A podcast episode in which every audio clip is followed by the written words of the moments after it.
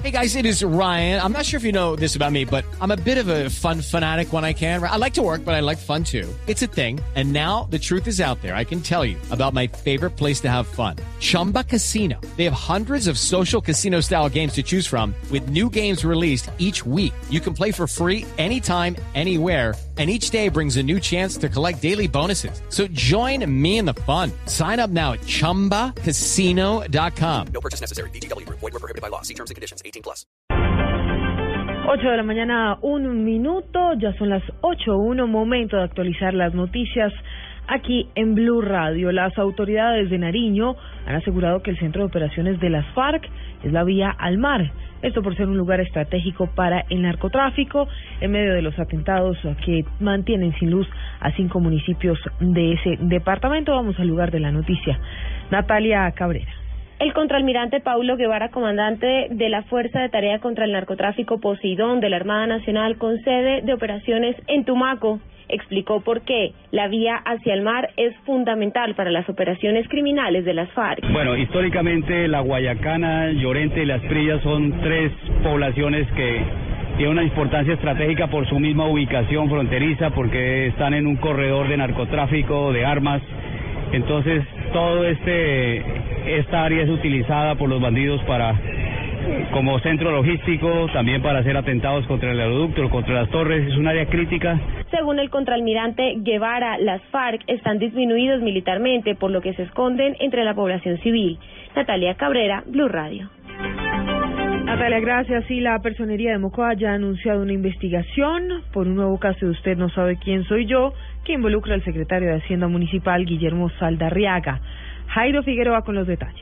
Levántelo ya. ¿Usted me ordena? Yo lo ordeno como alcalde cargado, weón. ¿Sí? Y levántelo ya. Ah, bueno, lleva para el parqueadero, marica. No me. Estas palabras pronunciadas por Guillermo Saldarriaga, quien adujo ser el alcalde encargado de Mocoa ante los agentes de tránsito, provocó la reacción del personero Joner Fajardo, quien anunció investigar los hechos. ya esperar al día lunes y mirar a ver qué, qué nos llega y ya con eso nosotros iniciaríamos el trámite correspondiente que es la investigación disciplinaria en este caso que es lo que nos corresponde a nosotros como personería municipal. Diego Díaz, uno de los agentes ofendidos por el funcionario, también se pronunció. Muy mal hecho y vamos a poner la denuncia respectiva ante la Procuraduría. Guillermo Saldarriaga, quien no entregó ninguna declaración, había estado como alcalde encargado hasta el día viernes, horas antes del incidente. Jairo Figueroa, Blue Radio. 8 de la mañana, 3 minutos y sigue siendo un completo misterio el suicidio de un policía que conducía su vehículo entre Ibagué y El Espinal. Juan Felipe Solano. El periodista amenazado de Onda Tolima, Luis Fernando Montoya Londoño, pide una celeridad en las investigaciones respecto a la muerte de su escolta personal, Jaime Alexander Moore Cruz, quien apareció accidentado en un carro y con un disparo en la cabeza con su arma de dotación a las afueras de Ibagué. Eh, curiosamente, él llama a las 4 de la tarde de hoy a manifestar que se disponía a trasladarse de Ibagué a Honda, a traer las pólizas de seguro de vida de él y la del compañero del esquema de seguridad. Y a la media hora me está llamando una oficial de la policía decirme que aparece en Gualanday con un disparo que se podría hacer con la mano derecha y él es una persona zurda.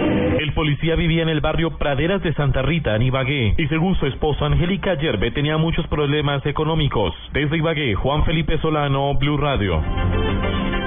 Juan Felipe, gracias. 8 de la mañana, 4 minutos en Noticias Internacionales. El eh, padre del líder de la oposición venezolana, Leopoldo López, pidió a través de una carta que mm, este abandone la huelga de hambre que hoy ya cumple 28 días y que lo mantiene en grave estado de salud. Simón Salazar.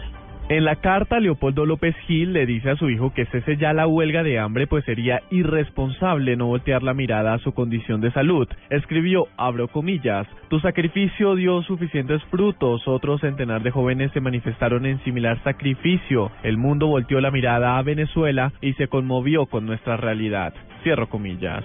En la misiva exhortó al líder opositor a que deponga esa demostración de entrega como es la huelga de hambre y regrese a la normalidad biológica en la injusta y absurda condición de prisioneros del régimen tiránico. Esta carta se publica después de que decenas de opositores marcharan ayer en Caracas en apoyo a las peticiones por las que el político encarcelado Leopoldo López inició su huelga de hambre. Simón Salazar, Blue Radio. Blue Radio, la radio de... Momento de irnos con la noticia más importante para muchos. eh, tiene que ver con el encuentro entre Colombia y Perú en la Copa América, porque la Copa América se vive a través de Blue Radio. Recuerden, transmisión desde las 12 del mediodía, el partido a las 2 de la tarde, con todo el equipo, por supuesto, deportivo y de periodistas de Blue Radio. Pues ah, muy bien, José Néstor Peckerman, entrenador de la selección, habló en rueda de prensa destacando el poderío ofensivo de nuestra selección. Vamos allí al lugar de la noticia. En Temuco está Juan Pablo Hernández. ¿Qué tal amigos? Hoy llegó el gran día. La selección Colombia se juega la clasificación a cuartos de final frente al equipo peruano. Un equipo experimentado que tiene muy bien estudiado el técnico José Peckerman, sobre todo a los hombres de más trayectoria. Yo siempre respeto a los grandes jugadores, las figuras, Pizarro, Guerrero, Farfán. Cuando uno da esos nombres, hablando de tres jugadores internacionales de tantos años en selección, de tantas cosas y, hechos importantes que han realizado, siempre uno va a tener la mirada ahí. Hay similitudes en los dos equipos. Les gusta el buen trato de la pelota. Salen a proponer lo que quiere decir que habrá un buen partido frente a frente. Dos grandes selecciones. Y recuerden, la transmisión de Blue Radio de este gran compromiso entre Colombia y Perú inicia a las 12 del día. Están cordialmente invitados. Desde Temuco, al lado de la selección Colombia, en territorio chileno, Juan Pablo Hernández, Blue Radio. Juan Pablo, gracias. Y mientras tanto en Bogotá no hay ley seca, sin embargo, las autoridades pues eh, ya tienen todo un esquema para garantizar la seguridad a todos los capitalinos. Jorge Morales. La secretaria de Gobierno de Bogotá, Gloria Flores, afirmó que para el partido de Colombia-Perú que se jugará hoy no habrá ley seca porque los desmanes ocurridos luego del partido de nuestra selección ante Brasil no fueron generalizados, sino puntualmente en algunas zonas de la ciudad. De igual forma recordó que está prohibido el uso de espuma y harina, así como ingerir licor en el espacio público. En todos los partidos de fútbol, la administración hace su puesto de mando unificado. El domingo estaremos desde muy temprano todas las instituciones articulando esfuerzos para hacer un seguimiento en la ciudad de Bogotá. Va a haber refuerzo policial igualmente en puntos estratégicos de la ciudad y vamos a proteger aquellos lugares donde se van a presentar aglomeraciones, sea porque algunas empresas ponen las pantallas gigantes y hacer un seguimiento específico a estas eh, eh, aglomeraciones porque de ahí también se derivan muchas veces situaciones de eh, confrontación entre los ciudadanos que los afectan. Flores también declaró que la Policía Metropolitana reforzará su pie de fuerza con por lo menos 2.000 efectivos en las calles. Jorge Eduardo Morales, Blue Radio. Noticias contra reloj en Blue Radio. Ocho, ocho minutos a la noticia en desarrollo. Un policía israelí resultó herido en extre de extrema gravedad tras ser atacado con un cuchillo por un joven palestino junto a las murallas de Jerusalén en un suceso en el que el presunto agresor también sufrió heridas graves. Los hechos ocurrieron junto a la puerta de Damasco cuando un joven de 18 años atacó a un agente de la policía de fronteras, el tercer caso que se presenta en los últimos días.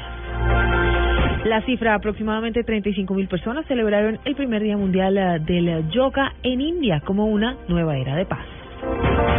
Y a las 8 y 9 minutos quedamos atentos porque Ecuador indaga la presencia de venezolanos reaccionarios en las protestas contra el presidente Rafael Correa. Tras dos semanas de movilizaciones en su contra por una ley impositiva, el mandatario pidió a los ecuatorianos que estén atentos y que no crean en la gente que viene desde el extranjero para agitar al país.